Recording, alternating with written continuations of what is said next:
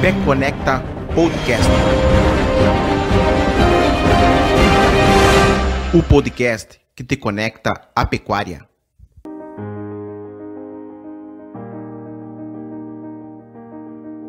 Olá pessoal! Nesse episódio nós mostraremos a gravação da live de abertura da primeira edição do Conecta Pecuária que ocorreu no dia 15 de junho de 2020 com o professor da URGS e coordenador do Nespro, Júlio Barcelos. Vamos lá.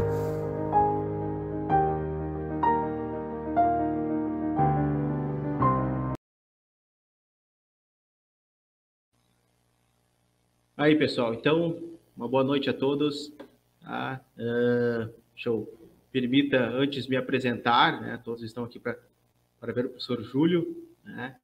Uh, o meu nome é Rangel, tá? eu sou professor do IFAR, campus Frederico Westphalen. Tá? Minha formação é zootecnia, com pós-graduação em zootecnia pelo UFSM, né? com maior ênfase em bovinocultura de corte. Tá? Uh, e é com grande satisfação que nós nos recebemos aqui, né? nos sentimos honrados em poder entrar nas, nas suas casas, né? através desse espaço. Tá? Então, é, hoje inicia, iniciaremos a, a, primeira de uma série de lives né, que irá tratar de pecuária de corte né, e que se estenderá aí até o final do, do mês de julho. Né? Então, encerraremos aí com o professor Lobato, aí, que está nos acompanhando. Né? Uh, e nesse percurso nós podemos dizer que, que a principal missão né, dessa ação né? O nome mesmo do circuito e dos canais que, que fizeram a divulgação já dizem, né? já remetem, né? que é conectar. Né? Então, a nossa, o grande valor dessa ação é conectar pessoas, conectar ideias, conectar conhecimento, uh, nos conectar a vocês. Né? Uh, então, para isso, né, que nós convidamos aí um, um grupo grande de pessoas né, que atuam na pecuária, né, desde, né, além de zootecnistas, veterinários, agrônomos, também profissionais da área de administração, da área de TI, né, tecnologia da informação, da área de psicologia, tá? uh, todos né, profissionais que uh, ou são pesquisadores, ou são professores, são empreendedores, né, possuem negócios pecuários, consultores técnicos, produtores rurais, né, todos né, convidados a vir até aqui e falar sobre diferentes assuntos que envolvem a pecuária. Tá? Então a gente espera aí que ao longo desse percurso aí, essas sete semanas, né, nós uh, consigamos gerar um conteúdo que de fato seja útil para vocês e que agregue conhecimento a vocês. Tá? Então hoje nossa primeira live? Nós temos aí o nosso convidado, o professor Júlio Barcelos. Né? É, deixa eu compartilhar aqui, o professor Júlio já está aqui. É, deixa eu voltar para cá. Aqui o professor Júlio. É, mais uma vez, professor, muitíssimo obrigado por, uh, pela gentileza em aceitar o nosso convite e vir aqui conversar conosco, né? Um pouquinho do seu tempo aí para poder bater um papo conosco, deixar uma mensagem para nós. Uh, particularmente me sinto muito honrado, né, primeiro em compartilhar a mesma profissão que o senhor, né, e depois por estar aqui, podendo é, conversar com, com, o senhor, aí, o senhor fazer essa, essa abertura aí desse momento especial aí para nós, como Instituto Federal Farroupilha, Campus Frederico Westphalen. Tá, professor? Então, professor, né, todo mundo conhece, né, vou, deixar o senhor é, dar uma boa noite para o pessoal e fazer aí uma, uma, breve, uma breve apresentação aí professor. Fique à vontade. Bem, é, é, com muita honra também, professor Rangel Pacheco, que eu venho participar desse projeto. É um projeto muito interessante é, que o Instituto Federal Farroupilha está organizando, é, que deu-me o prazer de ser o, o, aquele que fará a, a live de abertura. É, nós estamos vivendo uns tempos diferentes e as experiências destas relações virtuais têm sido muito positivas. É, hoje, pela manhã eu tinha uma aula, tive uma aula com o pessoal da graduação, e eles me diziam, primeira vez que eles têm aula nesse modelo remoto, e eles saíram extremamente realizados porque a expectativa de uma aula virtual à distância é, parece menos interativa, menos pessoal, muito mais distante, o que não é verdade. A aproximação das ideias não se dá pela presença física. Às vezes, a presença física num evento inibe inibe questionamentos, inibe posturas, inibe posições. E por meio dessa forma e deste programa Conecta Pecuária, eu acho que nós vamos poder, é, junto com os demais que vão dar sequência é, durante as próximas sete semanas, é, sentir isto, que é um ambiente muito propício para um intercâmbio de ideias, de informações. Enfim, acho que no final todos sairemos mais preparados ainda para os grandes desafios da sociedade dos tempos modernos. E, obviamente, o nosso foco é um foco voltado para a produção animal, é, especificamente na área da pecuária do estado do Rio Grande do Sul, com as suas especificidades que a diferenciam das demais regiões brasileiras, sob o ponto de vista das formas de produção, dos ambientes da escala de produção e das estratégias gerenciais. Então, é com muita satisfação que esse ano nós vamos inaugurar diversas palestras para colocar em nossos currículos é, desta maneira agora e não no auditório que às vezes no final o moderador fica extremamente angustiado, não tem perguntas, pessoal. Certamente aqui o professor Rangel vai receber muitos questionamentos, opiniões, porque nos sentimos mais libertos para interagir. Os caminhos virtuais eles são mais é, livres para dizer o que gostaríamos e que presencialmente às vezes temos algumas dificuldades. Então eu agradeço mais uma vez a mais uma grande oportunidade de conversar com público bastante. E hoje ele não é um público mais específico, ele é um público geral. Qualquer um que tenha recebido o link e queira assistir um pouquinho, vai assistir. Se não gostou, é como um canal de televisão, a gente troca e deve ter uns mil agora no Rio Grande do Sul, todos fazendo a mesma coisa. Então, parabéns a vocês todos por essa organização. E vamos trabalhar. A nossa ideia, mais ou menos, é olhar para o cenário, olhar para o Rio Grande do Sul como uma grande fazenda. Depois dessa grande fazenda, de uma análise, vamos chegar em pequenos potreiros, que serão as propriedades rurais, o dentro da porteira. Vamos conversar sobre alguns aspectos internos de gestão e de, e de dentro da porteira vamos olhar para o horizonte e tentar vislumbrar os caminhos que a pecuária seguirá neste segundo semestre do ano, e, principalmente pós-crises, é, e num cenário bastante promissor de uma demanda de carne é, não muito frequente de termos vistos. Parece que os ventos estão muito a favor da pecuária brasileira e também da pecuária do estado do Rio Grande do Sul. Muito bem, professor. É, a grande temática, né, professor, que nós eh, separamos aí para essa primeira live, né, falar um pouco sobre os, os indicadores, né, de eficiência. É, eu costumo falar, né, para os alunos também, é, que quando a gente vai no médico, né, a primeira coisa que o médico faz é, é fazer uma, um exame de sangue, né, para ver os nossos indicadores, né, para depois ele tomar uma decisão e ver o que, tem que ser feito. Né. Eu acho que uh, os indicadores né, da pecuária, né, que o senhor vai, vai apresentar agora, eles seguem mais ou menos essa lógica também, né?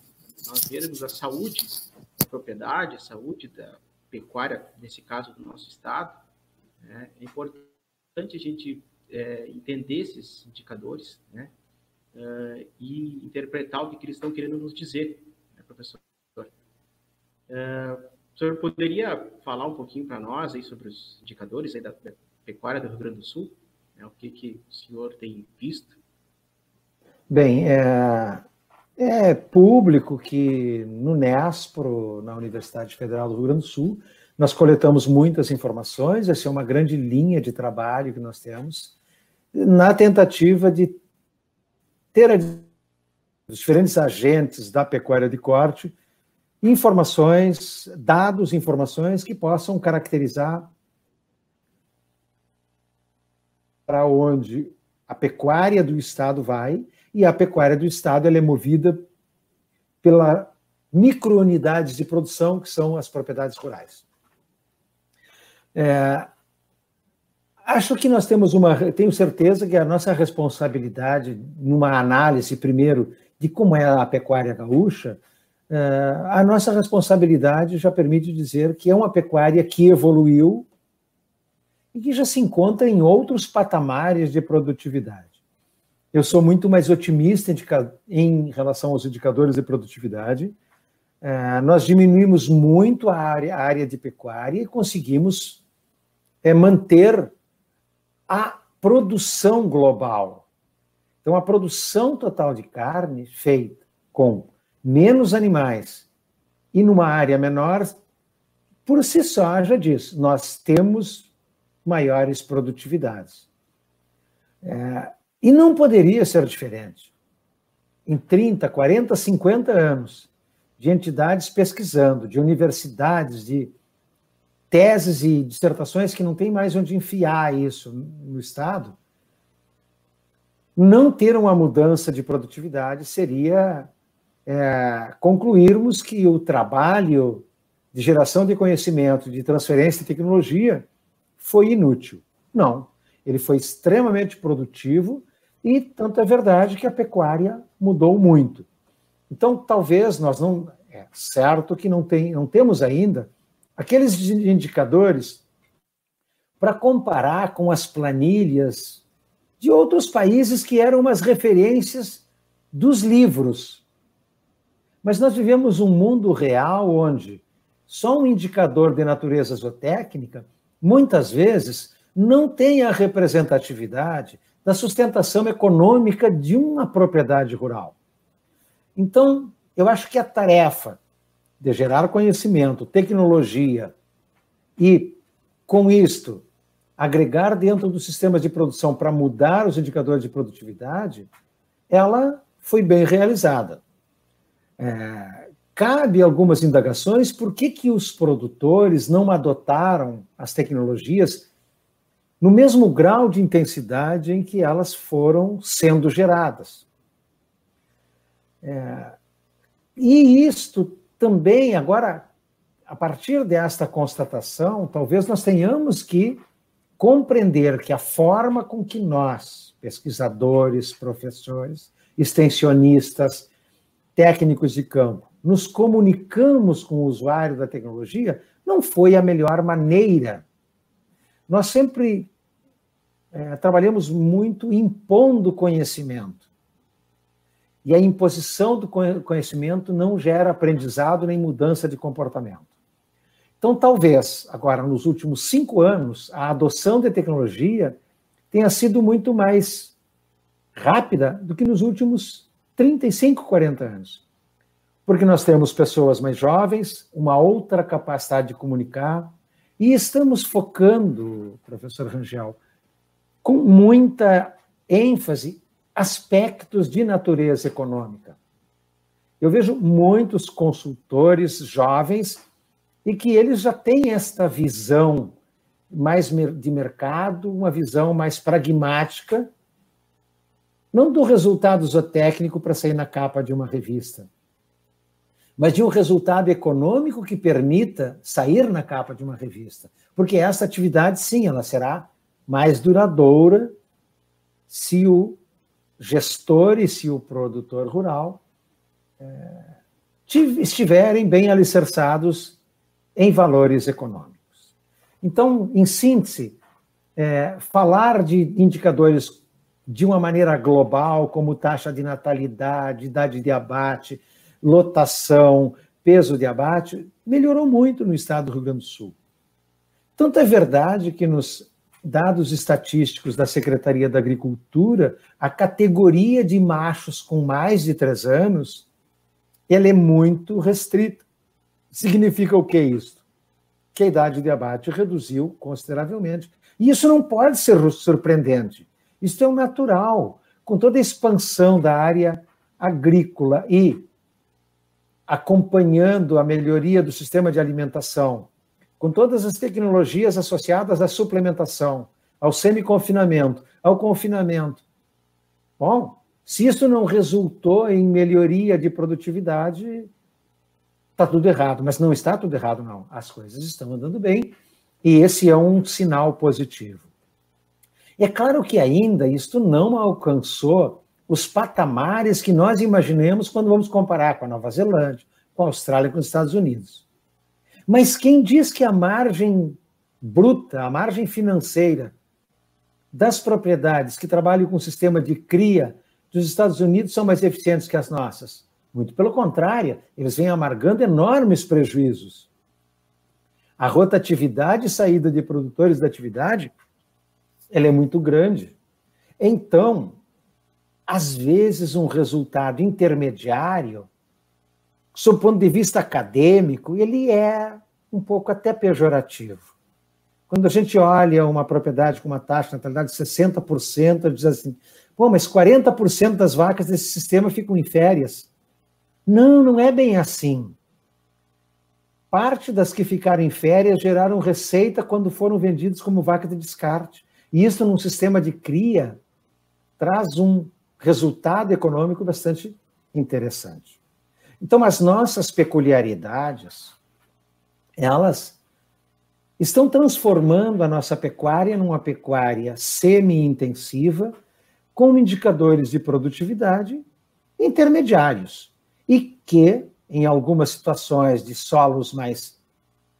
de terras mais valorizadas, ainda esses indicadores necessitarão ser melhorados para que essa atividade não seja substituída por uma outra mais rentável, não há dúvida nenhuma.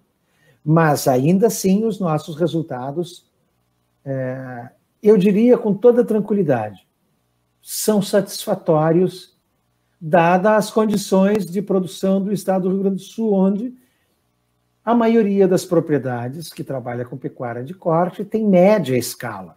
São propriedades que têm um módulo produtivo aí no entorno de 300 a 600 hectares. E isto é uma atividade de alto risco e que tem dificuldades muito grandes para internalizar processos mais intensivos de produção. Então, esta é a primeira análise de fora para dentro. É, temos melhorado a produção de terneiros, temos melhorado o peso de carcaça, ainda timidamente, porque no momento em que melhorar o resultado econômico das propriedades, é possível se melhorar todas as fases de produção para aumentarmos a produção via aumento do peso de carcaça, que seria a lógica mais primária hoje para aumentar 20% a produção de carne no Rio Grande do Sul e aumentar 5, 10% o peso de abate, já está solucionado o problema. Ao invés de estarmos abatendo uma vaca com 460 quilos, poderíamos estar abatendo com, com 500.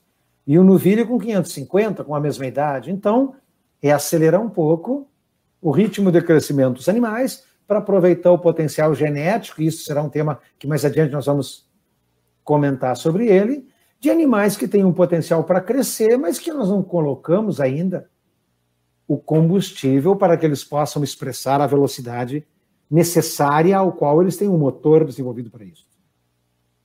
Então, essa é a primeira abordagem que eu deixaria assim, para a análise daqueles que estão é, tendo tempo para nos acompanhar.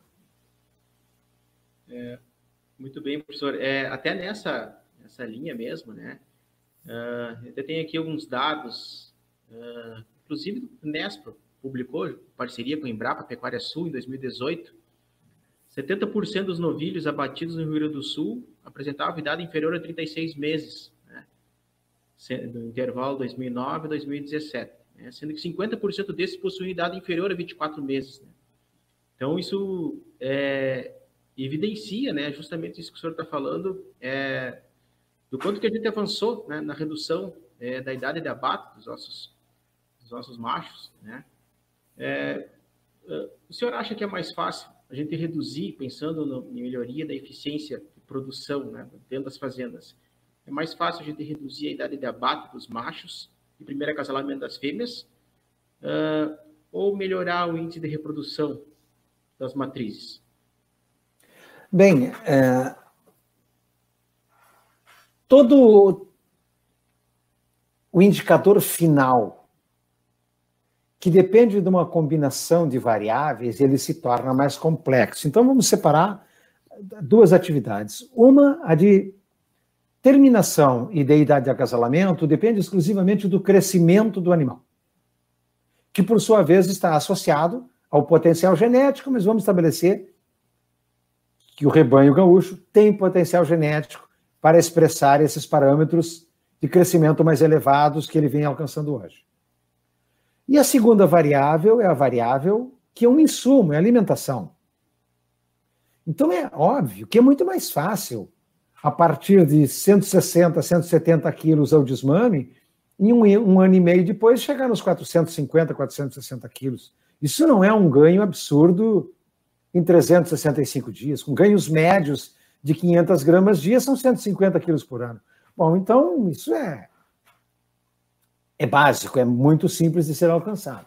E a idade de acasalamento, puxa vida, com dois anos, chegar a 60% do peso de uma vaca adulta e 300 quilos também é, não é nenhuma complicação. A pergunta é, por que, que a maioria não faz? Bom, o maior indutor, isso é importante, o maior indutor, aquilo que mais puxa a tecnologia é preço do produto que nós vendemos.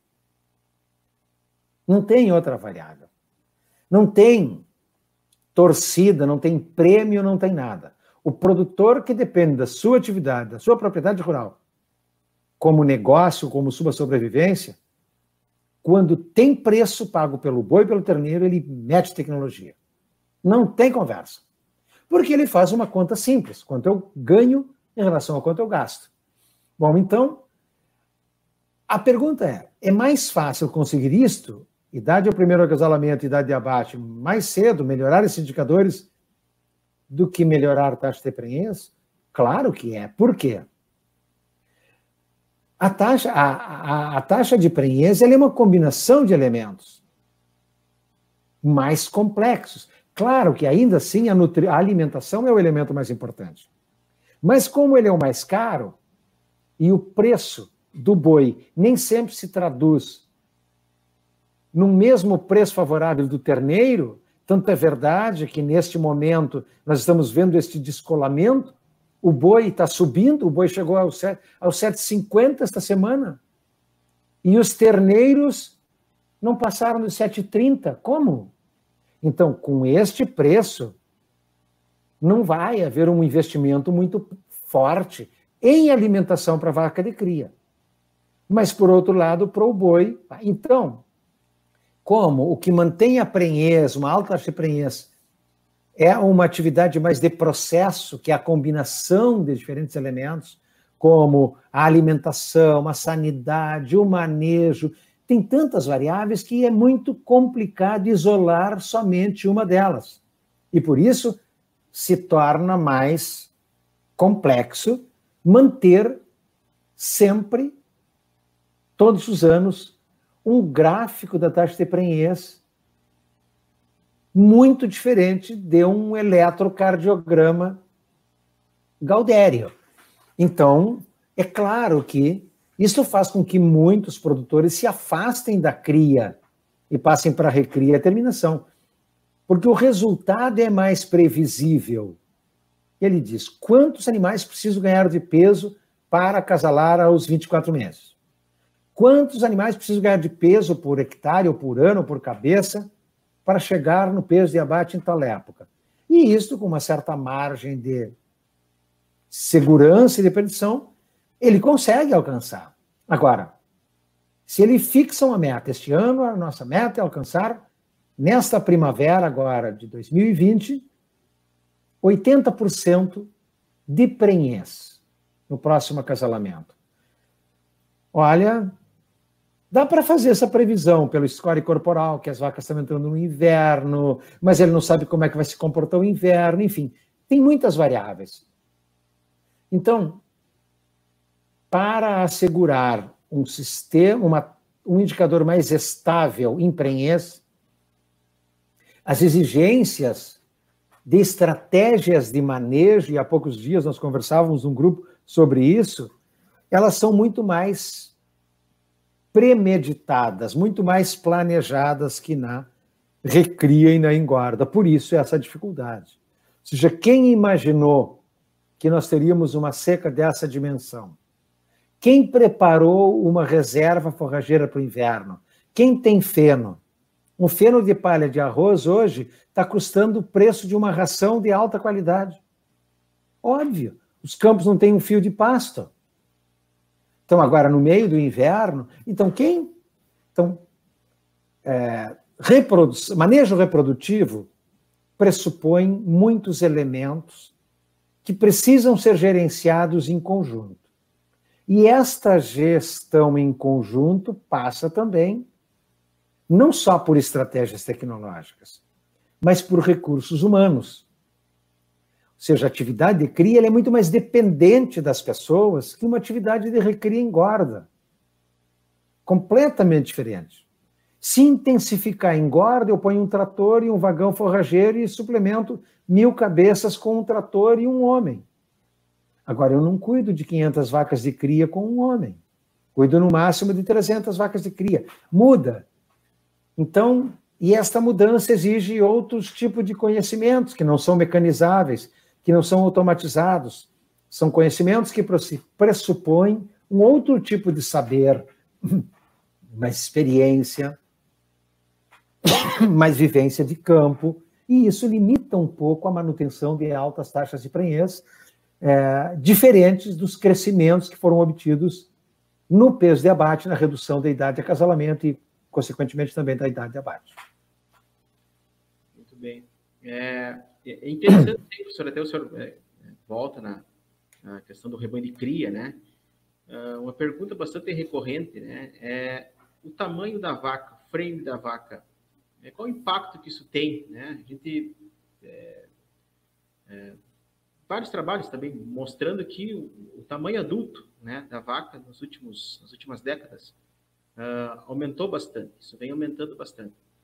É, as recomendações que nós temos né, para os nossos principalmente rebanhos de cria, por exemplo, é recomendação de peso primeiro acasalamento da novilha, né, é, peso da primípara, né, ao primeiro parto.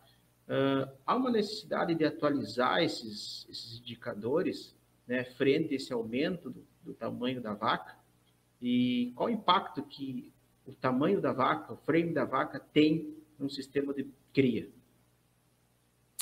Bom, esse é um, um conceito. O americano até hoje discute isso porque ele tem um problema seríssimo, mais complicado que o nosso.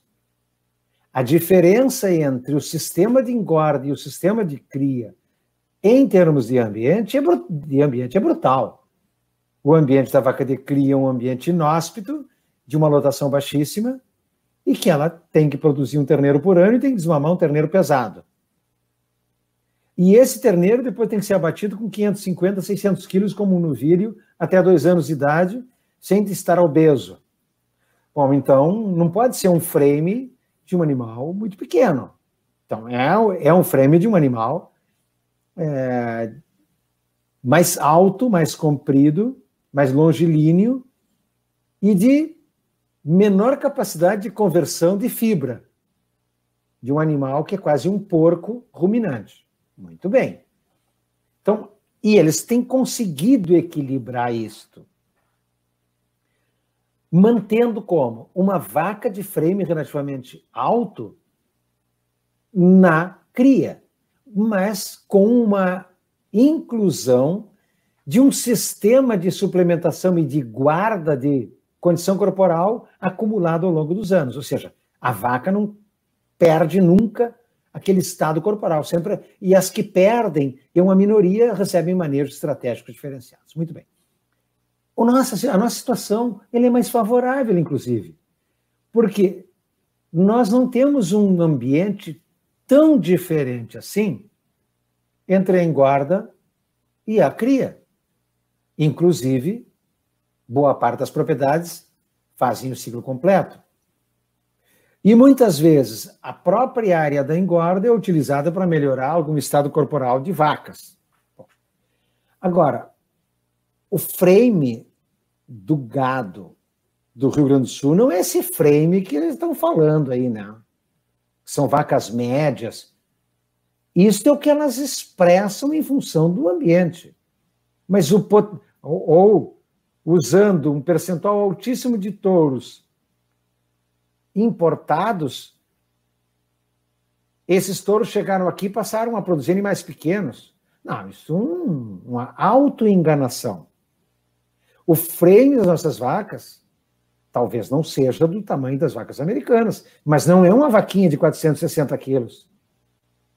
E a vaca que está com esse peso, e eu colocar uma régua lá para medir a altura aos seis, oito meses, dizer que é frame 4, 5, é porque ela não cresceu. Ela passa fome ao pé da mãe.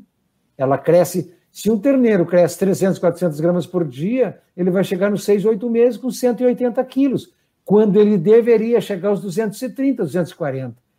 Então, esses 4, 5 centímetros a menos está nos dando uma ilusão de que nós temos um gado de uma genética um pouco mais adaptada, que é a palavra todo mundo mais adaptada, uma vaca menor.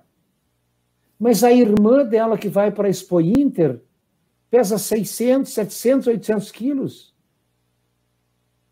Então nós temos um animal de frame maior, com potencial para crescer, mas com um sistema de alimentação para um animal menor. Bom, até aí não tem grandes novidades. O problema é que estes animais, eles têm uma taxa metabólica eles têm um motor V6 do tamanho de um carro quatro cilindros. É mais ou menos isso. Eu tenho uma vaca de 500 quilos com um potencial genético de 600. Então, a manutenção. Dizer, não, mas a manutenção em relação ao peso vivo. Não, não é. Em relação ao peso vivo metabólico. Mas, além disso, eu tenho uma velocidade de taxa metabólica, que não é a mesma coisa que quanto precisa para se manter. E essa velocidade de taxa metabólica está associado ao potencial genético para tamanho adulto. Então eu tenho um motor funcionando na lenta, gastando muito combustível para se manter. Então nós teríamos que aproveitar um pouco mais o potencial ou diminuir o tamanho adulto. Então, tem alguns sistemas que diminuem o tamanho adulto. Mas aí nós precisaríamos diminuir o tamanho adulto aumentar o peso na desmama para chegar num novilho aos dois, dois anos e meio de idade, que não esteja obeso, porque se diminuir muito, ele vai depositar gordura muito rapidamente e vai ter um, um boizinho aí que ninguém quer, que não atinge os cortes com os tamanhos é, padrão para essas carnes com marcas, para toda essa carne gourmet que tanto o Rio Grande do Sul quer vender. Então, nós temos, então, sintetizando, o tamanho da vaca no Rio Grande do Sul, ele é menor do potencial genético que ela tem. Há muitos anos, eu fiz uma palestra num congresso da Angus e me perguntaram se o tamanho do Angus era suficiente para alcançar o peso de abate. Mas óbvio, sobrava genética. Só tinha que botar gasolina. Então não precisa ter um supermotor. Eu posso ter um motor mais intermediário, mas que seja mais eficiente no uso desse recurso. Lembrando que os sistemas estão ficando mais intensivos. Nós precisaremos obrigatoriamente ter mais vacas por hectare. Não tem escapatória. Com essas lotações baixinhas aí, com 300 quilos por hectare, ah, mas vai aumentar a produção, a produtividade. Mas não vai aumentar o resultado econômico, porque eu tenho um custo fixo que eu tenho que diluir pelo número de animais dentro do sistema. Então, os grandes desafios, é, eles estão voltados com a intensificação da produção, tendo mais animais dentro do sistema. Muito bem, professor. Aqui nós temos uma, bem nessa direção, né, que o senhor comentou agora, uma pergunta do Gustavo Bariviera. Com essa baixa rentabilidade na cria e o imigramento para recria engorda, não será um problema para o futuro com a falta de bezerros? Isto é cíclico. A pecuária, por mais que nós é, é, desejarmos que ela seja, que ela tenha uma produção mais constante ao longo dos anos, tem uma influência brutal do grande gestor. O grande gestor da pecuária se chama clima. É incrível, mas fazer o quê, não? O grande gestor da cria se chama clima. Então, sempre ocorrerão períodos de escassez e períodos de boa oferta. Claro que, quando há um desestímulo à atividade, o produtor abate mais fêmeas e vai faltar terneiro lá na ponta. E a falta de terneiro é ótimo, vai valorizar o terneiro e tudo se acomoda de novo. Que não é problema isso. Isso é bom. E isso é o que movimenta. A questão é, muitas vezes, são necessárias algumas estratégias conjunturais para compensar algum desequilíbrio neste ciclo pecuário, para evitar que ocorra essa gangorra de excesso ou de excesso de oferta ou de uma escassez, para que ocorra uma previsibilidade. Não podemos esquecer que nos últimos cinco anos o clima foi muito favorável.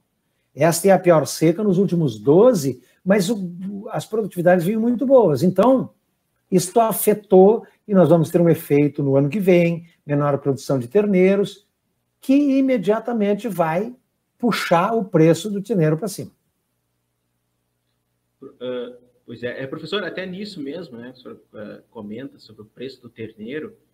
É, quando a gente avalia o impacto na, na rentabilidade do, sistema de produção, a gente vê que o custo de produção ele tem um impacto é, mais alto né, na chance do produtor ter um retorno melhor do que o preço que ele recebe. É, a gente pode considerar que o preço do terneiro, o preço do boi gordo, ele é baixo, ele é aquém do que poderia? Poderia ser? Hum, eu não, não transformaria isso numa conclusão linear, porque não é bem assim. O que, a gente, o que nós podemos concluir, em primeiro lugar, é sobre o preço de venda, o produtor tem muito menos autoridade. Ele não tem autoridade para dizer, eu só vou vender os meus novilhos a oito reais. Ah, é? Para quem vai vender a oito reais hoje? Não. Isso é o que tu, isso é a tua esperança. Isso é o teu sonho. Não é assim. Porque se tu afirmares que só vendendo a oito eu terei lucro, bom, então tu estás numa atividade chamada de alto risco, porque tu estás trabalhando numa variável que tu não tem controle. Então, é claro que se, se resume uma conclusão dizendo assim: é muito mais fácil eu gerenciar o custo para ter um resultado econômico do que gerenciar o preço de venda. Não. Gerenciar o custo, tu tem mais autoridade sobre ele, se o teu custo não é dependente da tecnologia de insumos. Porque se ele é dependente da tecnologia de insumos, tu também tem pouquíssima autoridade. Por quê? Produtos é, defensivos veterinários, quantos laboratórios tem com marcas boas? Poucos. Fertilizantes, herbicidas, sementes, genética. São poucos fornecedores. Portanto, mantendo uma boa qualidade de insumo, o preço não tem também autoridade. Então, a variável é aumentar a eficiência de uso do insumo.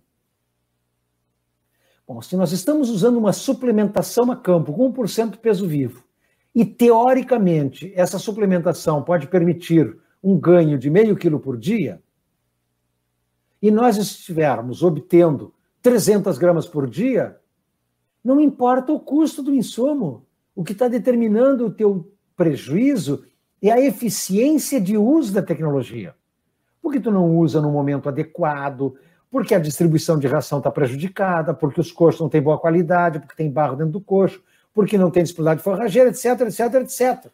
Então, gerenciar custos é estratégico, mas a grande virada no resultado econômico é quando se busca um benefício produtivo em relação àquele custo realizado. Não significa com isto que nós não temos que buscar uma gestão adequada da comercialização. Mas isto depende muito mais de planejamento. O produtor que vende gado sempre só para pagar as contas, ele vende porque ele está precisando. E quem vende quando precisa, vende sempre mal. Mesmo até quando os preços são muito favoráveis. Muito bem, em março o preço do boi era R$ reais agora está 7,50. Então eu poderia dizer, olha, R$ 1,50 é 25% de diferença na receita em relação ao mês de março. Ah, então tu tem toda a razão, Rangel. É melhor ser o gestor da comercialização de preço. Sim. Agora, se não houve uma gestão de custos lá em março, para segurar os animais até agora, seja com suplementação, etc., etc., poderia ter sido um tremendo prejuízo. Se os animais perderam peso de março até agora, e aí já não consegue vender para o mesmo cliente. Então, isto não é para todos.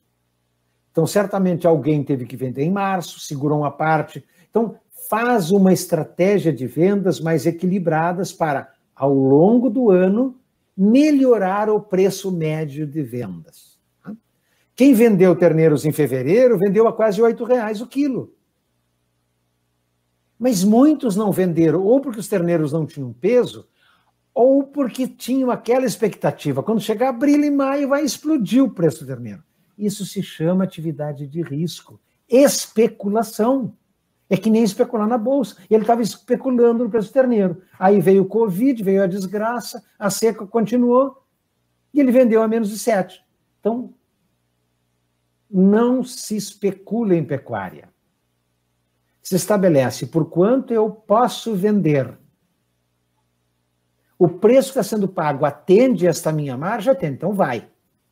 Tá? Muito bem, professor. É, aqui o Leandro Freitas, do YouTube, pergunta: Boa noite. Quais os indicadores que o produtor deveria ficar atento para obter maior eficiência na taxa de repetição das primíparas? Claro, a vida de uma primípara é diferente da vida de uma vaca adulta. A taxa de repetição da primípara depende desde a construção da primípara, desde a vida pós-desmama. Que ela não tenha sofrido, que o primeiro inverno ela tenha algum tipo de ganho de peso, ainda que mínimo, e tenha sido acasalada com uns 24 meses. Ok. Depois a gente fala da outra primípara mais desafiadora. Então, quais são os indicadores? o peso no primeiro acasalamento já é um pré-indicador da probabilidade de prenhez 280 dias depois. Então, se a primípara é acasalada no peso limite, é porque a coisa está feia. A tinha que acasalar com 300 quilos, acasalou com 290 ali ali, aí deu uma boa taxa de prenhez. Mas se ele não consegue, com a novilha, colocar 100, 150 quilos do desmame aos dois anos,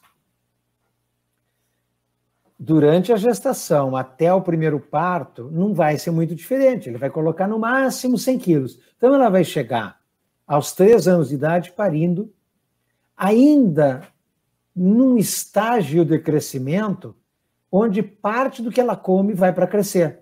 Mais ou menos 7% do que ela come aos três anos é para o crescimento. Então, qualquer restriçãozinha acabou a prenhez. Bom, então, mas nós não vamos medir um indicador prévio quase um ano antes. Então, a condição corporal e o peso no outono agora, em abril, maio, o peso e a condição corporal da pemipa já me diz qual é a taxa de prenhez agora na primavera. Óbvio que isso depende de situação para situação. Um produtor que tem uma disponibilidade de pastagem exuberante, ele diz assim: eu não me preocupo, minha primípara pode dar uma, pode parir com baixa condição corporal. Eu ponho elas numa pastagem com 4 mil quilos de matéria seca e alta qualidade, e elas repetem, cria, todos repetem. Claro, isso é verdade. Agora, só que é muito caro esse terneirinho, hein? Porque usar uma pastagem para aumentar a taxa de prenhez, porque houve uma falha de manejo anterior, é como comprar uma ração e suplementar para os animais não morrer de fome. Então, o indicador para essa primípara, é, de uma forma já mais vamos chamar assim, mais reducionista, seria agora no outono, qual é a condição corporal que ela chega, e para assegurar que no parto ela tenha uma boa condição de possibilidade de perder um pouquinho de peso, que naturalmente vai acontecer.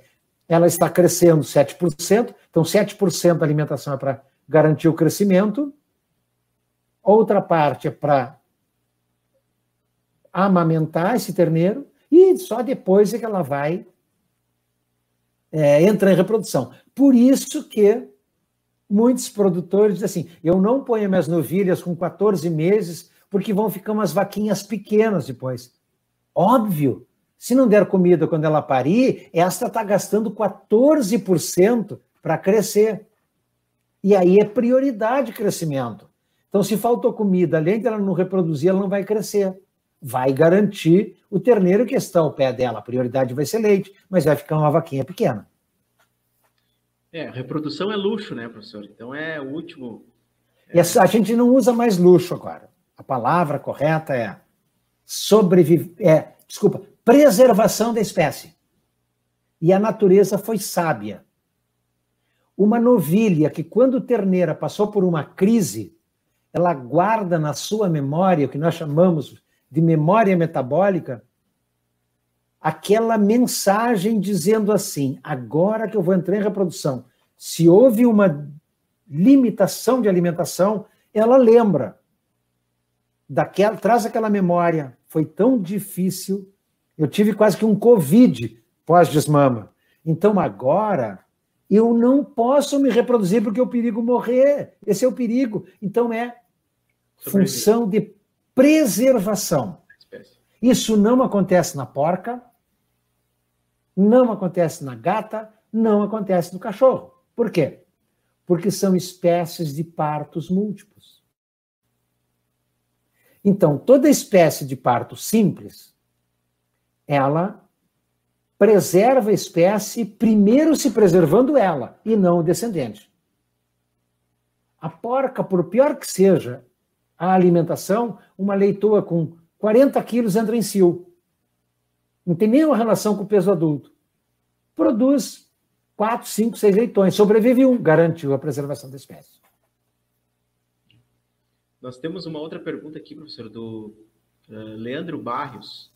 Uh, as áreas de pecuária vêm perdendo espaço para o sistema produtivo agrícola no verão.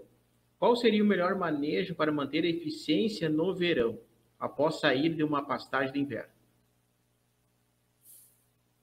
Bem, é, na realidade, essa é, este é o problema que, que nós invertemos. Quando qualquer lugar que nós íamos, sempre a gente dizia, o problema do Rio Grande do Sul é o inverno. Que inverno? Quantas geadas teve no Rio Grande do Sul?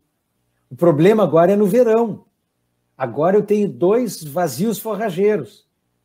Um de saída de inverno talvez seja até o pior, e um outro de saída de outono.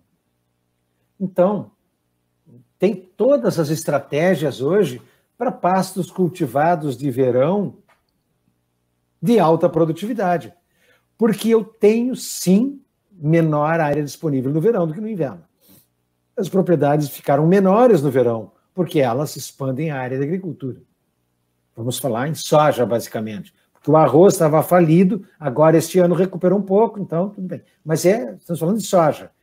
Então nós temos que no verão partir para um cultivo de uma produtividade mais elevada que permita ter três, quatro cabeças por hectare. Toda limitação, de novo, é climática. Então, na metade sul do estado, onde nós temos geralmente um déficit hídrico nos meses de primavera-verão, estas forrageiras tipo C4, é, de verão, anuais de verão, elas acabam tendo um ciclo muito curto. Não pode semear no cedo porque é frio, e depois elas não têm volume hídrico suficiente, geralmente, para garantir um crescimento elevado e uma alta carga. Então, às vezes, elas acabam sendo inviáveis economicamente. Mas seria esse o caminho que o Leonardo está perguntando ali, né? Muito bem, professor. Nós temos bastante perguntas aqui, bem interessantes. Eu vou, eu vou alterando a ordem aqui para nós terminar tá bem, no, preço, tá no bem. preço, do boi gordo, lá mais, mais para o final tá. da nossa. Ah, não, mas essa notícia é boa, o preço do boi gordo está é, subindo. Está subindo. Né, professor? Deixa eu pegar aqui do, do Alisson, o Alisson Mariana Calegar. Né? Uh, boa noite, professor Júlio. Não é mais pertinente trabalhar com taxa de reposição abaixo de 20%? Dessa forma, permanecer com um rebanho de matrizes mais longevo, uma vez que são animais menos exigentes, pois a repetição de cria continua sendo o gargalo no sistema de cria. Ele pergunta se continua sendo o gargalo no sistema de cria. Uh, isso para propriedades que já possuem indicadores satisfatórios. Ah, interessante a pergunta. Ah, quem estaria mais bem preparado para responder é o doutor Amiro Cecim, que terminou a tese dele agora, defendeu agora em março. E, e o Amir estudou, fez um belo trabalho avaliando tempo de permanência da vaca, qual a idade de descarte da vaca. Claro que isso, Calegaro, isto é, anda é, junto com uma taxa de reposição. Se nós ficarmos com vacas mais velhas no sistema, diminui a exigência nutricional média do rebanho em termos de qualidade e o rebanho fica menos vulnerável a qualquer crise. Então, com uma taxa de reposição é, mais baixa, por exemplo, 10%. Então, 10% eu posso selecionar as melhores terneiras é, descartar pouca vaca adulta e fazer com que as vacas fiquem mais tempo, 8, 9, 10 anos rebanho. Ah, uma vaca cruz é fantástico isso. Uma meio sangue é tranquilo. E diz que não tem anone para não destruir os dentes das vacas. Mas isso é possível. Então, com isso, é, melhora a estabilidade da taxa de prenhez, porque o rebanho é mais adulto, tem um menor percentual de animais crescendo. Isso é uma variável. Agora, os dados do Amir mostraram que quando ele trabalha com vacas mais jovens, há uma eficiência de uso do pasto melhor, porque vocês têm vacas crescendo também. Então, para isso, a taxa de reposição precisa ser mais alta. Para uma taxa de reposição ser mais alta, maior que 20%, 25%, precisa de uma taxa de prenhez alta. E esse rebanho fica muito vulnerável. Então, o que, que o Amir encontrou? O que eu sempre falo: a sabedoria está no meio, não é nenhum dos extremos. Então, na média, 15% de reposição seria o recomendável entre 15 e 20, descartando vaca entre 6 e 8 anos de idade. É, mas isso é uma regra geral. Nós temos situações de campos mais difíceis, campos mais duros, onde deve, deveria se trabalhar com uma reposição muito baixa, permanecendo com o rebanho mais adaptado e não renovando muito esse rebanho, porque isso me dá um custo mais baixo de manutenção desse rebanho. E naquelas zonas de terras mais caras, que eu preciso de mais intensificação, trabalhar com uma taxa de reposição maior é, e com um rebanho mais jovem, que é mais eficiente na conversão do pasto.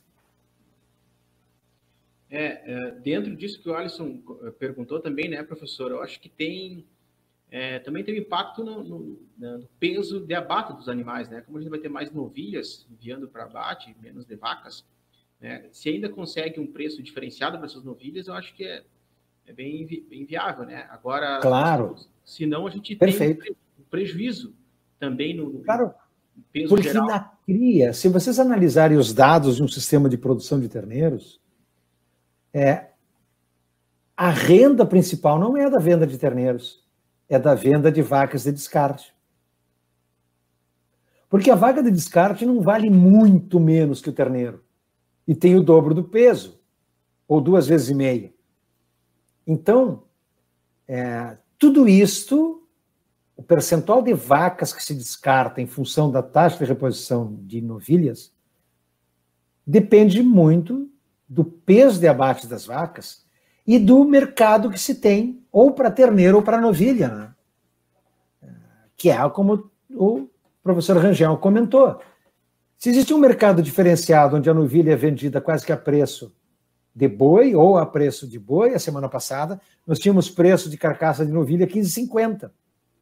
Mas são nichos de mercado que poucos produtores conseguem acessar. Agora, se isso for uma realidade, trabalhar com taxa de reposição mais baixa é interessante, porque está vendendo uma fêmea com um peso menor, mas que o valor por unidade de quilo de carcaça é superior.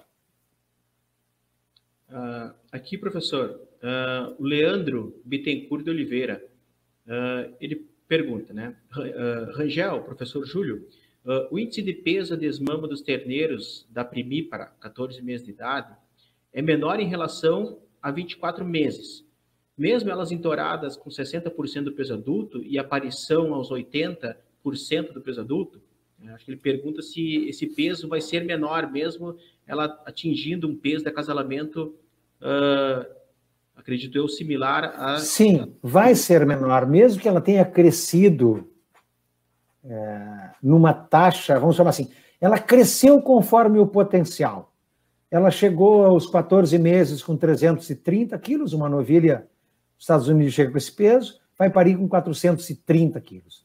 Mas ela ainda tem uma menor habilidade de produção de leite. Isso é como uma novilha de leite. A primeira lactação, sempre a produção é menor. Mesmo que ela já tenha crescido boa parte do seu potencial, aos 24 meses, Leandro, o crescimento ainda está acontecendo. Há uma competição por nutrientes para crescer. E também o seu sistema mamário não está totalmente desenvolvido. Inclusive em propriedades muito bem avançadas, não é comum, é muito raro filhos de novilhas aos 14 meses virarem touros. Porque o peso a desmama é inferior é inferior. Então, isso já é algo que faz parte do sistema. Então, porque biologicamente, mesmo aumentando a taxa de crescimento dessa novilha que vai parir os 24, comparada ao que vai parir os 36, é, fisiologicamente tem uma parte que está crescendo. Mesmo que nós aceleremos, parte do crescimento está atrelado à cronologia da idade do animal. É, e se o animal é de um frame adulto um pouco maior, mais complicado ainda é. Ou seja, o, o crescimento está participando mais nessa idade do que se fosse de um animal. Se nós comparássemos com uma Jersey, por exemplo, uma Jersey aos parindo aos 24 meses, ah, certamente, 95% do crescimento já ocorreu. Então, o prejuízo na primeira lactação não é tão grande como se nós comparássemos com uma meio-sangue, uma Bráfora, um Abrangus, que é um animal de um porte maior e que tem uma curva de crescimento até uma idade um pouco mais adulta, ele cresce mais. Então, com 24 meses, o percentual de crescimento é maior que o percentual de crescimento numa novilha Jersey. E esse percentual de crescimento, para ser atendido, vai ter um desvio de novo de nutrientes para essa função, com alguns prejuízos na produção de leite. E, por sua vez, também a glândula mamária ainda não está totalmente madura. Tá? Por isso que o, a vaca de cria ela vai aumentando sua eficiência até os 6, 7 anos, quando atinge um platô de peso a desmama. E a partir daí começa a diminuir de novo. É, professor, aqui é a, a Thaís Oliveira. Uma boa noite. Uh, o que o senhor acha sobre a pecuária de precisão uh, e com lucro na bovinocultura de corte? Né? Pecuária de precisão na bovinocultura de corte. Tá. Thaís, a gente está vivendo uma segunda moda no Brasil. Tem lives todos os dias. Eu tenho até, até um ex-aluno que fez doutorado comigo, que é o João Batista, que está na Intergado, ele tem feito muito isso. O trabalho de tese dele. Está aqui conosco também, professor. O trabalho de tese dele foi sobre isso. Eu orientei a tese dele e desenvolvemos um dispositivo para colocar dentro do rumen das vacas holandês, lá na Califórnia, para predizer o dia do parto. Thaís, precisão é fazer melhor o que tu fazia antes. É minimizar perdas e melhorar a eficiência de todos os processos. Se isso pode ser associado a uma automatização, os processos se tornam mais eficientes e pode melhorar o resultado econômico. Isto vai ser extremamente eficiente naquelas atividades na pecuária de corte que podem ser automatizadas. Então, por exemplo, num confinamento, bom, isso aí é, tem que ser com pecuária de precisão. Está chegando no Brasil hoje um comedor, um coxo automático, que eu programo no campo com bateria solar o tempo que cada animal vai comer de ração. Isso é pecuária de precisão, eu não tenho mão de obra para colocar ração. Então ele abre a portinhola e os animais consomem lá 2 quilos, quando comeu 10 quilos, fecha a guilhotina no pescoço, ele sai ou fica preso. Não, ele sai. Então, estão surgindo muitas coisas. Esta é uma tendência naquelas atividades onde a mão de obra humana pode ser substituída por uma máquina, por meio de um equipamento que acabe mensurando isso mais efetivamente. Pesar os animais com uma balança eletrônica, uma balança manual, não faz diferença se eu não tenho um operário treinado. Agora, uma pesagem eletrônica, onde, no final da pesagem, a pessoa que fez aquilo ali já me transmite pela internet a planilha com os dados, bom, aí nós estamos potencializando o resultado por meio de uma pecuária de precisão. Sim, vem e vem para ficar. Precisamos é melhorar a infraestrutura de transmissão de dados, de abrigo de informações nas nuvens, mas tudo isso também vai passar por uma cultura do usuário. Nós precisamos estar convencidos de que isso é melhor para algumas atividades. Agora, pecuária de cria com pecuária de precisão não vai ser tão simples assim, embora a gente já tenha um quadriciclo aí que não precisa laçar o terneiro, que ele tem uma gaiola lateral que pega o terneiro para fazer a cura do umbigo. Isso é pecuária de precisão também. E eu tenho um conceito que eu copiei do Ramiro, lá da Vertagro, de uma empresa de consultoria de Uruguaiana. É, o Ramiro tem uma frase muito interessante. Ele diz que pecuária de precisão é comprar o que precisa. E eu compartilho muito com, com essa ideia dele. Às vezes a gente começa a ter muita parafernália e não usa nada. É, é, professor, inclusive o João estará aqui conosco no dia 8 de julho. Né? Ele e um profissional da área de TI. Né? Esse profissional da, da, área de TI vai falar sobre IoT, uh, blockchain, inteligência artificial. Né? E o João vai, vai também. É, eles estão na pecuária 4.0, eu já estou na 6.0. A pecuária é 6.0, já fiz até palestra sobre isso, procurar, já escrevi o que é pecuária 6.0. A 4.0 usa máquina. A 6.0 usa cérebro, que são as pessoas. As pessoas. É isso aí. O... Nessa de fazer o que precisa, né? aqui o Murilo tem uma, uma pergunta aqui. Professor, apesar das maiores dificuldades e variáveis na fase de cria, Uh, o maior investimento em tecnologia e mão de obra nessa fase não faz com que o produtor já comece o ciclo deixando de ganhar o menor investimento, já começa deixando de ganhar dinheiro. Né? Então, ele quer dizer que já uh, reduzir os, os, investimentos nessa fase já faz com que o produtor uh, já inicie né, uh, Bom, em primeiro lugar, perfeito. Mas, em primeiro lugar, a gente precisa desmistificar esse conceito e dizer assim: cria é menos eficiente. Não é bem assim. É, eu acho que tem muitos cálculos aí um pouco prejudicados em, em indicador por unidade diária. Quando vocês analisam, comparam uma cria com uma taxa de prenhez, ou desculpa, uma taxa de desmama entre 70% e 75%, as margens brutas se aproximam muito da recria e da engorda.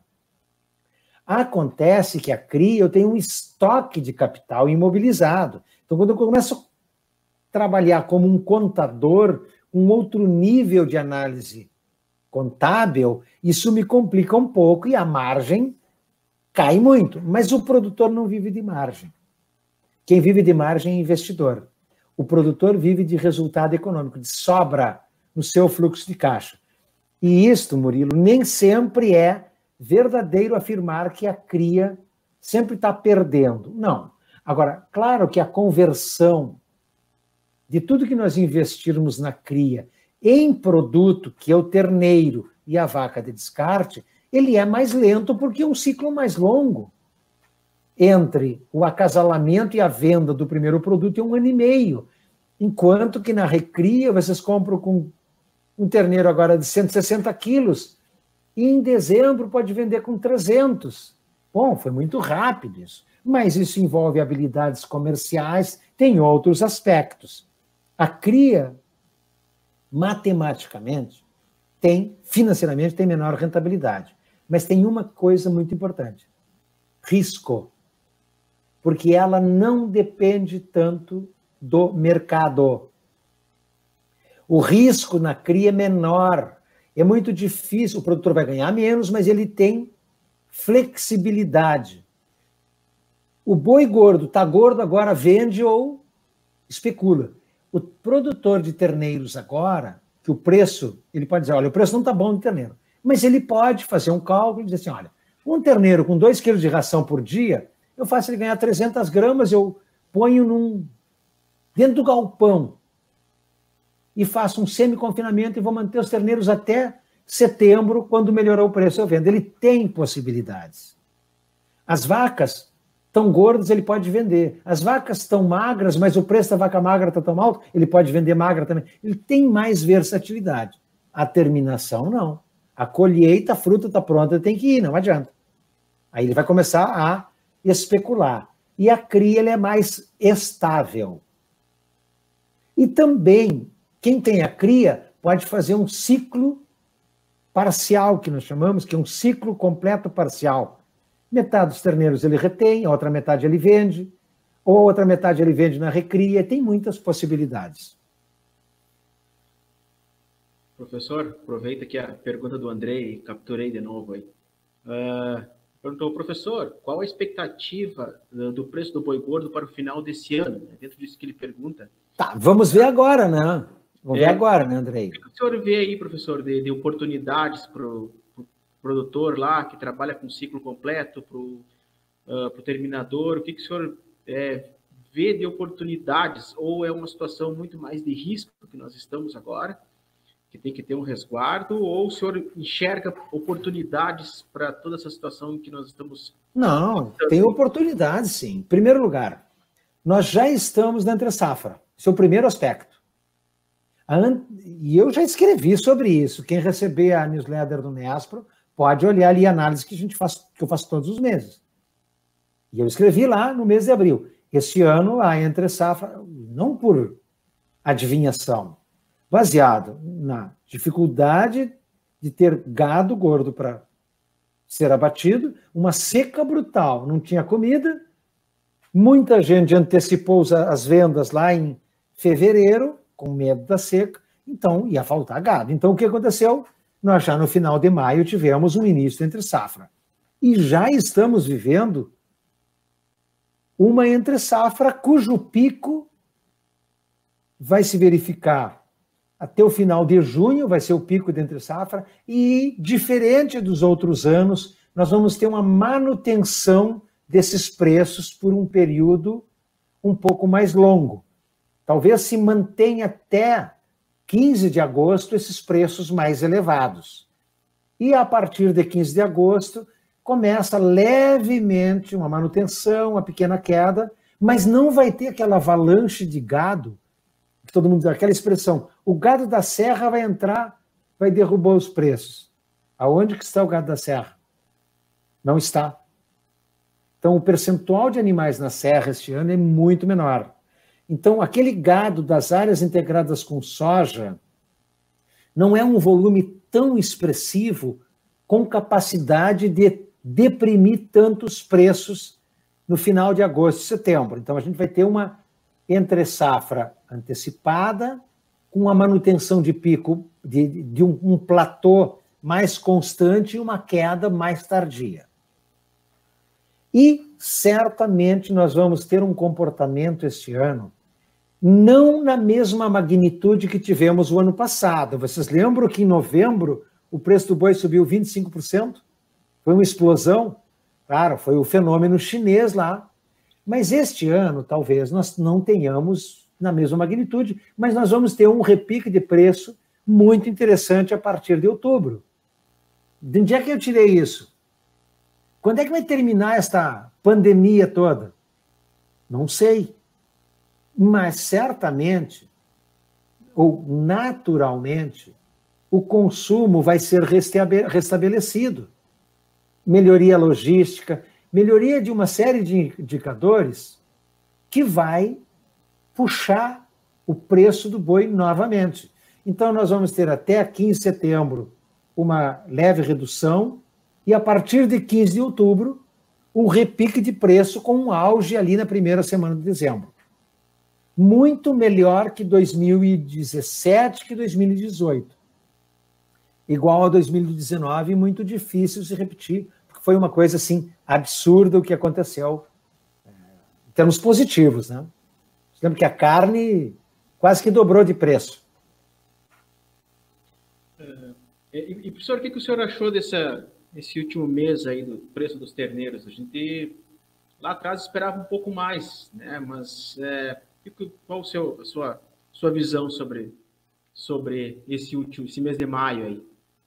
É, bem, a, a expectativa, os leiloeiros e vários especialistas aí apontavam lá no início, final de fevereiro, que o preço do terneiro deveria chegar a R$ reais. Mas aí em março nós tivemos dois elementos, né?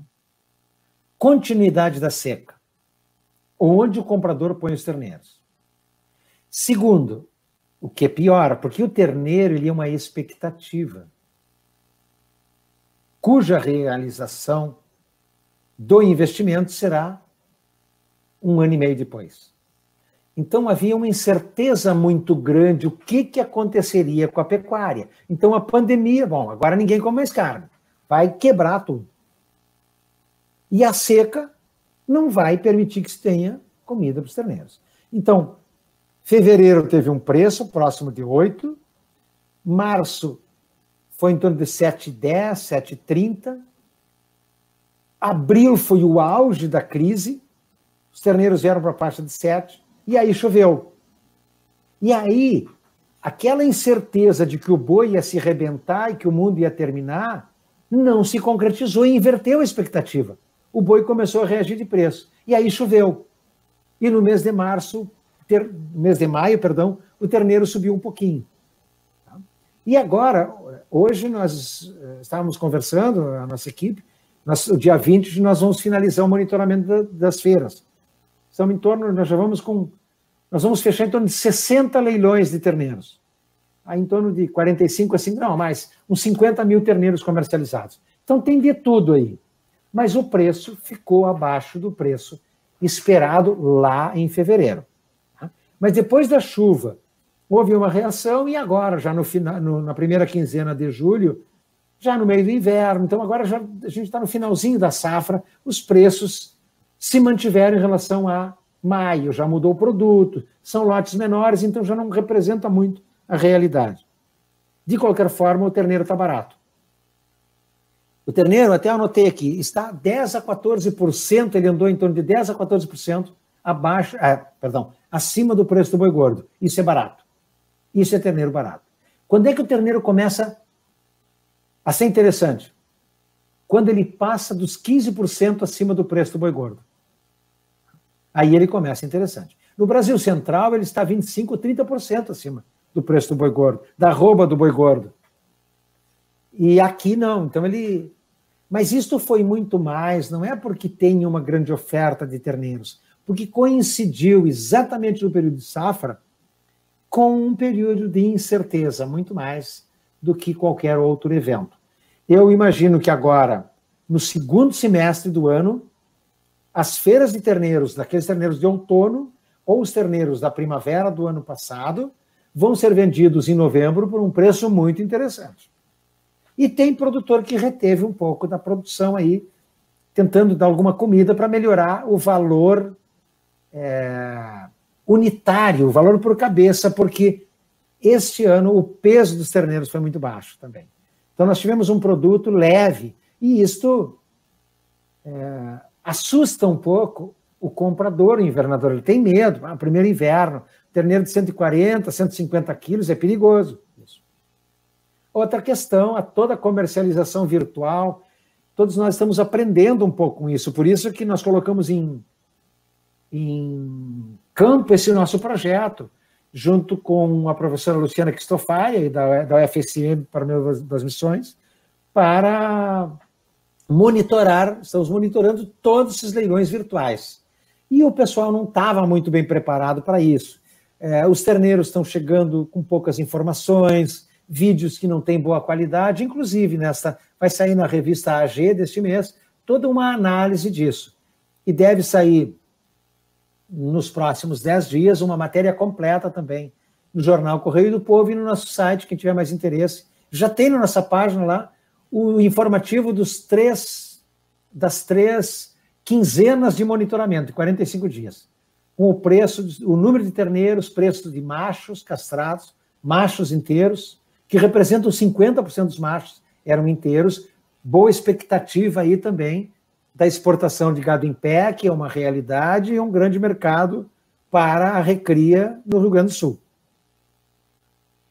Bom, professor, nós já estamos aí com, estourando o nosso tempo, né? Conversa. Ah, se fosse no Instagram, já tinha nos mandado embora. Já tinha, né? O cronômetro já tinha. Ah, eu tenho. Eu tenho tempo, não tem que pegar ônibus, não tem que pegar avião, não tem que pegar cavalo. É, professor, aqui é conversa, conversa boa, né? O tempo passa, dá bastante perguntas, até algumas vão acabar ficando para trás, né? mas para nós cumprir aí o que nós, nós combinamos aí, né, pessoal. É, gostaria que o senhor né, deixasse um recado aí, né? Fizesse um é, próximo evento de vocês aí do Nespro, né? Como é que vai ser, o que, que o senhor tem a dizer para o pessoal, aproveitar e fazer o convite. Nós estamos aí com mais de 120 pessoas agora no momento assistindo.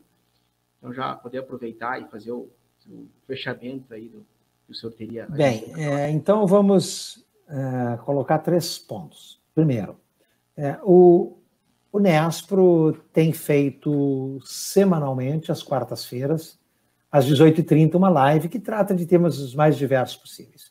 Nesta quarta-feira, nós teremos o ex-chefe do centro, do centro de Pecuária Sul da Embrapa, doutor Alexandre Varela, que hoje ele está atuando em Washington, Estados Unidos, no laboratório de excelência da Embrapa. Então, tem muitas novidades sobre tecnologia, sobre estratégias para a pecuária brasileira, e nós estaremos moderando a participação dele.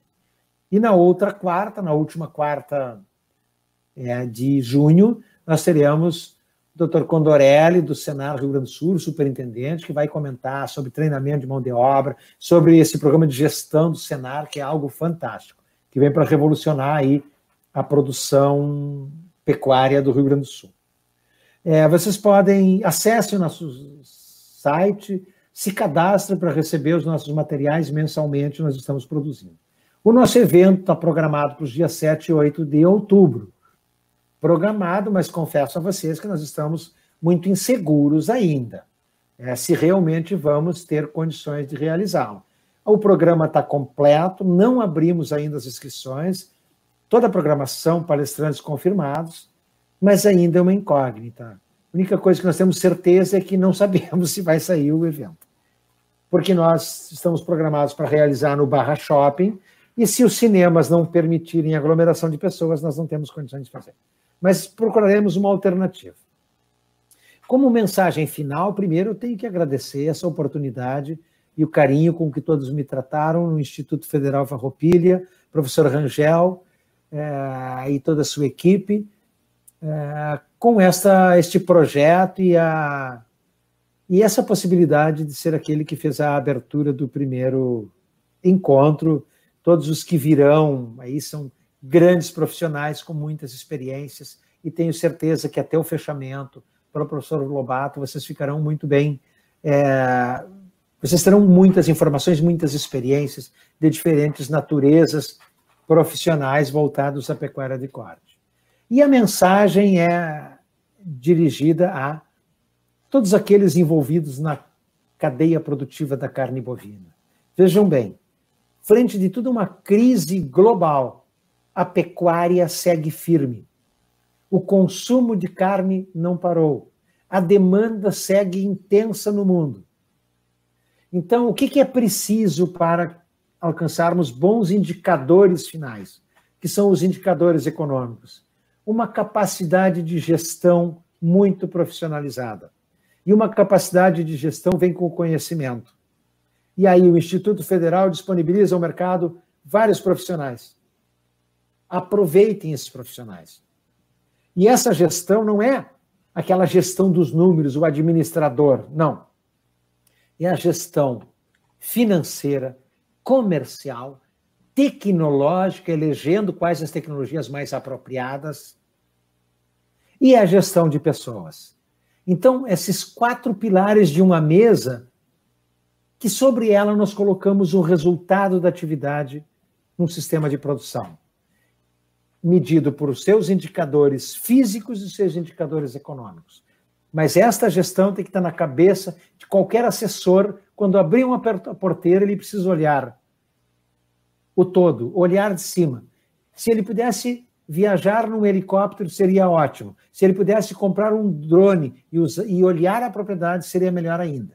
Mas se ele puder compreender a logística, compreender as pessoas que trabalham na propriedade, todos os recursos disponíveis, compreender as tecnologias, se elas são viáveis ou não para aquele sistema de produção, e ainda ter um entendimento claro do mercado de forma a poder gerenciar a melhor maneira de vender e quando vender, é, nós não temos receio nenhum de afirmar que é uma atividade com bons resultados e que tem uma função social extremamente importante, porque a pecuária será o grande guardião do bioma do estado, dos biomas do estado do Rio Grande do Sul, preservando todos os seus recursos naturais e culturais e assegurando renda aos produtores.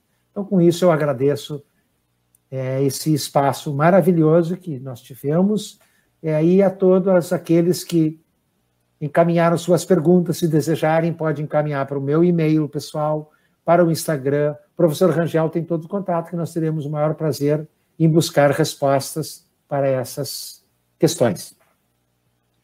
Muito bem, professor. Muito obrigado mais uma vez né, pela disponibilidade. Né? Foi é, fantástica a sua explanação, né? O pessoal tenho certeza que gostaram, né, do, do que viram, né? É, muito obrigado pela pela gentileza, né? Desde o momento que a gente entrou em contato, começamos a, conversa e, e, alinhar né, esse momento. Né? O senhor sempre esteve é, muito disposto a, a, a, ajudar e a deixar uma mensagem bacana para o pessoal e tenho certeza que todos gostaram, né? Uh, a todos que estiveram aqui também, a gente agradece, né, em nome do Instituto Federal Farroupilha, Campus Frederico Westphalen, né, muito agradecidos por vocês estarem aqui. Né, uh, na próxima quarta-feira estaremos de novo uh, com o Fábio Pereira, né, consultor, Fábio Neves, né, Pereira Neves, consultor da CIA, né, falando sobre planejamento alimentar à base de pasto para bovinos e corte. a gente espera todos vocês, né, vai ser mais um, uma uma live, né, um bate-papo aí de bastante agregador aí, tá? Então nós esperamos vocês aí. Bem, professor. Bom, boa, boa noite a todos, então, e quando passar todo essa, esse distanciamento social, vamos fazer uma grande fogueira no centro do Rio Grande e fazer um evento ao vivo, todos falando um minuto, nem que seja, para todos tivermos a possibilidade de nos encontrarmos. Boa noite a todos e muito obrigado pela oportunidade. Boa noite, pessoal. Até mais. Pé Conecta Podcast. O podcast que te conecta à pecuária.